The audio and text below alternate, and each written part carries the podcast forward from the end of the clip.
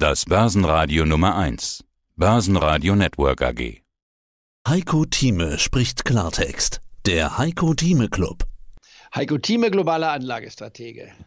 Ihr wollt sprechen dann, du und äh, Hansa Bernecker, über die Chancen. Lass uns das mal positiv sehen. Das Gespräch ist ja noch, aber so ein bisschen sneaky Preview sozusagen für unsere Clubmitglieder.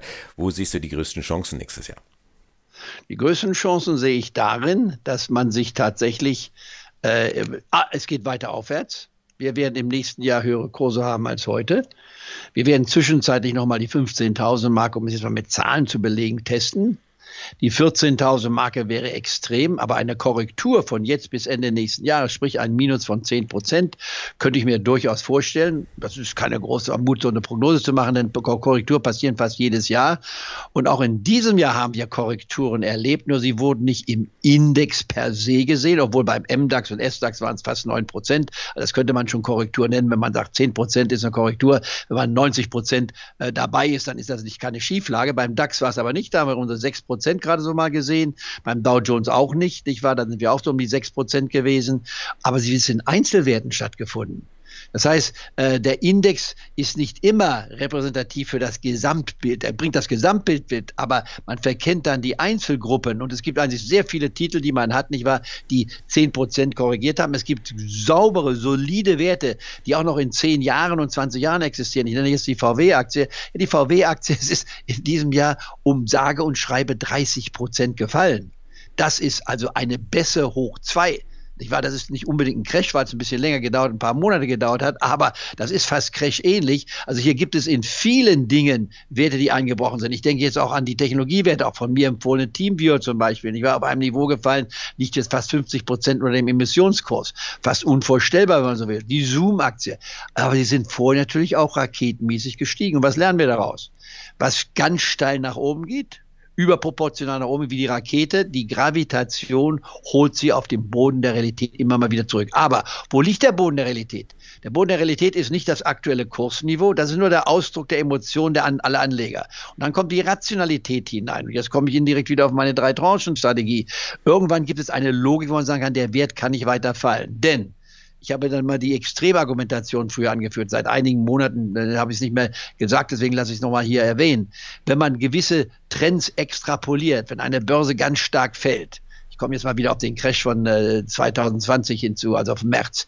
Meine Argumentation war damals, wenn es so weitergeht, wie von Ende äh, Februar bis zum 21. März 40 Prozent Minus. Ich sage, wenn wir jetzt noch zwei Monate zulegen mit der gleichen Geschwindigkeit, dann kann ich den gesamten DAX für 20 Euro kaufen.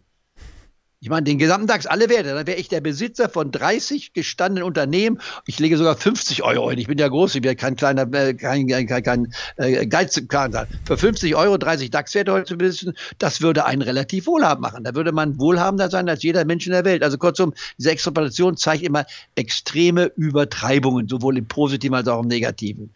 Und äh, ich meine, wir werden, in, wenn ich jetzt eine Prognose abgebe, heißt es, im nächsten Jahr die Bandbreite, ich nehme an die große Bandbreite, dazu gehört kein großer Mut, 14.000 bis 18.000 wäre jetzt die Wahrheit. Was ist größer die Wahrscheinlichkeit, dass wir die 14.000 unterschreiten oder die 18.000 überschreiten? Äh, da würde ich sagen, wir könnten die 18.000 vielleicht eher überschreiten als die 14.000 unterschreiten. Das wäre mein Jetzt-Standpunkt. Das kann man dann im der Feineinstellung im Laufe des Jahres natürlich dann noch dementsprechend verändern. Kriegen wir einen Crash, Crash passieren nicht alle zwei Jahre.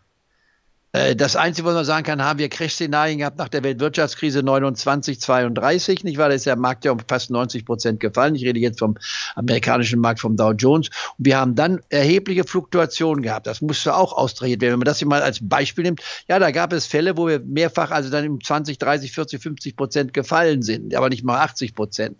Das heißt, den Einbruch oder anders ausgedrückt, ein DAX auf 8000 Crash-Szenario nehmt, ja, werden wir nicht im nächsten Jahr bekommen. Das ist keine mutige Aussage.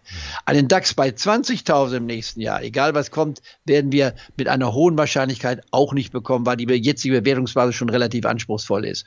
Und so kann man diese Prozentsätze sich zusammenlegen. Nun kommt noch ein ganz wesentlicher Faktor hinzu.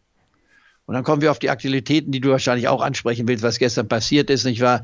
Äh, die Wiederernennung von Paul, äh, was sehr erfreulich ist und seine Kollegin, nicht wahr? Das war eine, das war nicht genial, das war rationell von Joe Biden. Joe Biden hat hier von seinem Erfahrungssatz in der Politik profitiert, zu sagen, warum soll ich hier Wellen schlagen, wenn es nicht äh, sinnvoll ist? Äh, das bringt ja eine gewisse Beruhigung in den Markt mit hinein.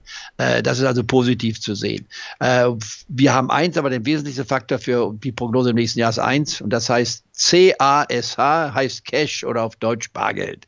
Wie viel Liquidität ist im Markt? Und da schwimmen wir noch im Riesensee von Bargeld. Bargeld ist noch in der Masse vorhanden und deswegen wird jeder Einbruch relativ kurzfristig sein, wenn er kommen sollte, oder jeder Verkauf so kurzfristig sein, sodass dann ausgeprägte kursschwache Phasen kursschwache Phasen fangen bei mir an, spätestens bei minus fünf Prozent, bis hin zehn Prozent, im Extremfall 15 Prozent. Da muss man und sollte man auf der Kaufseite sein. Dann kommt noch die Frage, was kaufe ich und wie kaufe ich? Das entscheidend. Mhm. Würde ich eine zum Beispiel Rivian kaufen, Rivian steht zwar vor Großaufträgen, 100.000 Autos, machen so Pickup-Trucks, nicht wahr, so kleine Lastwagen oder Lieferwagen.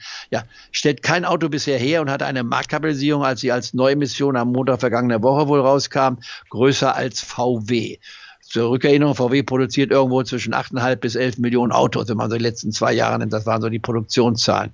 Ja, ist ein solches Unternehmen mehr wert als Rivian? Ich meine, dazu braucht man kein Genie zu sein. Deswegen ist für mich die VW-Aktie heute bei 178 Euro das frühe Weihnachtsgeschenk. Wobei jetzt die Frage nur offen ist, ist es schon für dieses Weihnachtsfest das Weihnachtsgeschenk oder eigentlich fürs nächste Jahr bezogen? Ich war, das lasse ich mal offen, aber man wird von jetzt bis zum Ende nächsten Jahres an der VW-Aktie gut verdienen können und jedes Clubmitglied kann mir diesen Satz wieder zitieren, spätestens zu Weihnachten nächstes Jahr, sollte ich dabei eine Schieflage haben. Ich glaube nicht, dass es bei VW der Fall ist, sondern wir werden weiter Auto fahren, wir werden nicht plötzlich alle Rad fahren und zu Fuß laufen. Ich war trotz aller äh, Umweltfragen, die wir haben. Es gibt elektrische Autos, die VW auch produziert. Kurzum, das wäre eine ganz klassische Empfehlung heute und da kann man die Aktie, auch noch das Hebelprodukt beim Hebel, der ungefähr bei 130, 135 liegt, auch neben einem halben Prozent. Also Sie hörten einen Ausschnitt aus dem aktuellen Heiko Thieme Club. Das ganze Interview können Sie als Clubmitglied hören. Werden Sie Clubmitglied im Heiko Thieme Club, um erfolgreicher an der Börse zu handeln. Mehr dazu klicken Sie auf den untenstehenden Link.